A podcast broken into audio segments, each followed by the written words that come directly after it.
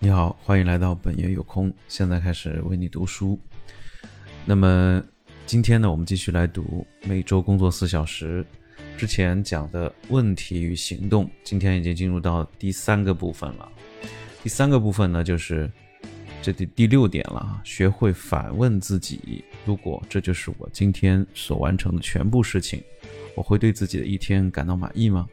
我以前呢，就曾经有一段时间，第一次经历疫情的时候，我在家里面，感觉就是很百无聊赖的那种感觉，就是一天下来不知道该做些什么东西，其实就是做这做那。虽然说其实都没有出这个房门，但是好像一天下来，呃，忙了很多事情，却一件都不是我真正最想做的事。所以每天早上的时候，后来我就想到，就啊，给自己。就是比如说，我假设我这一天只能做一件事情，我要做什么？就在上次也有时候会在马桶上就把这个问题，把这件事情呢说给 Siri 听，让 Siri 记录在每天的这个提醒事项里面，然后再把提醒事项日到挪到日历里面啊。这样的话呢，一天下来就做了自己特别想做的那件事情。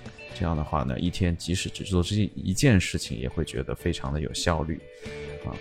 但是呢，如果说你这一天做了很多很多事情，就恰恰没做这一件，你会觉得今天一天下来是没有效率的。那我们来看一下 Tim Ferriss 是怎么做的。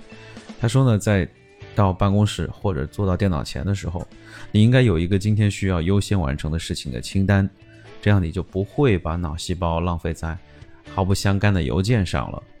把明天需要做的事情也列出来，最迟不要晚于今晚。我不建议用 Outlook 或者电子文档来做这件事情。我会用一张标准的尺寸的纸对折三次，这样方便我把清单随身携带，既不占地方也不费力。也就是说，它还是比较传统的。一天之内呢，不要给自己计划两件极为重要的任务，永远都不要。如果事情都至关重要，那就更没有必要如此了。大部分人都会遇到这样的事情。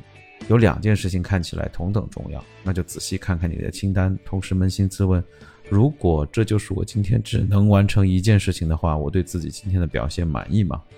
在考量事情的紧急程度的时候，不妨问问自己：如果我不做这件事情会怎么样呢？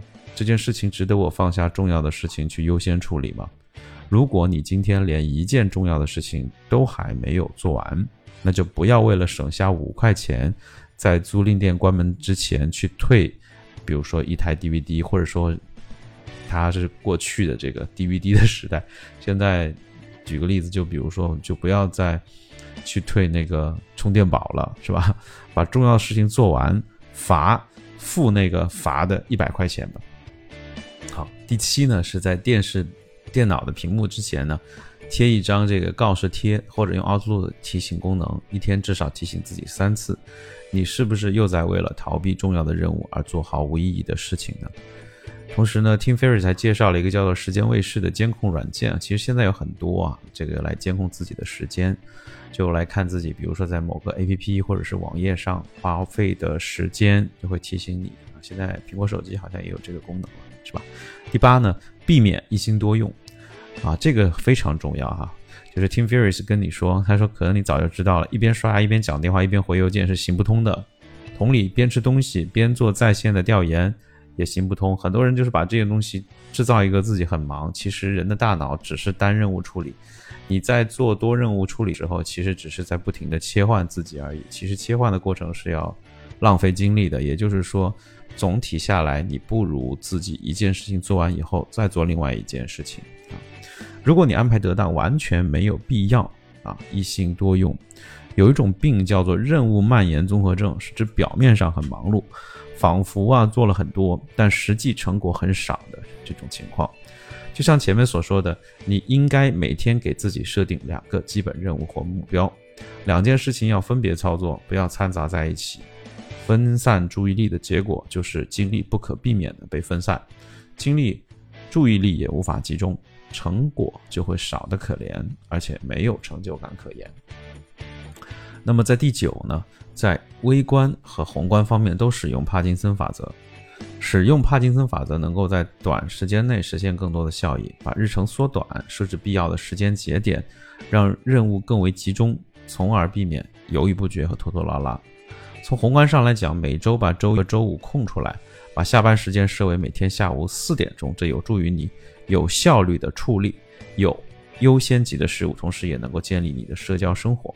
如果你有一个盯人盯得很紧的老板，我们将在之后的章节里讨论如何去对付他的一些细节，很有用啊！大家就埋一个点，大家以后来记得关注，是吧？从微观的角度来讲呢，把代做清单上的事情尽量的缩减，制定严格的时间节点，这有助于帮助你采取直接行动，避免过度的追求细枝末节。如果工作当中经常使用网络或者上网很方便啊，就可以就可以登录一个网上的一个计时器啊，呃，他这里讲了一个 ggtimer.com，不知道能不能访问了，现在已经很长时间了。那么啊，在你的路径当中可以填上你所希望的时间限制，然后按回车。如果输入的时候弹出错误、超链接、引用无效的句子，你就可以试着输入一点 ggtimer 点 com，我不知道怎么用啊。Anyway。好了，今天呢就是到这里，希望大家呢每天都能过得非常有效率。我现在觉得是每天有效率，尤其是我先给大家介绍一个最我自己最行之有效的例子，就是我会我有一个禅修的一个每天的时间的要求和计划，我会啊五分钟禅修，五分钟工作。这个之前在我啊讲解 OSCP 的那个哔哩哔哩的视频里面也讲过。就是我会，因为我是以前是 ADD，所以我会用这种方式呢，来让自己既能够做禅修，又能把禅修的这种状态带入到工作当中。在工作当中需要做哪些事情，在禅修的时候，有时候打妄想就会直接就想出来了，所以就不用再去考虑。所以这样的话呢，给我这样的人一个很好的一个，就是说强迫自己单任务处理的这样的一个习惯，时间的管理方式。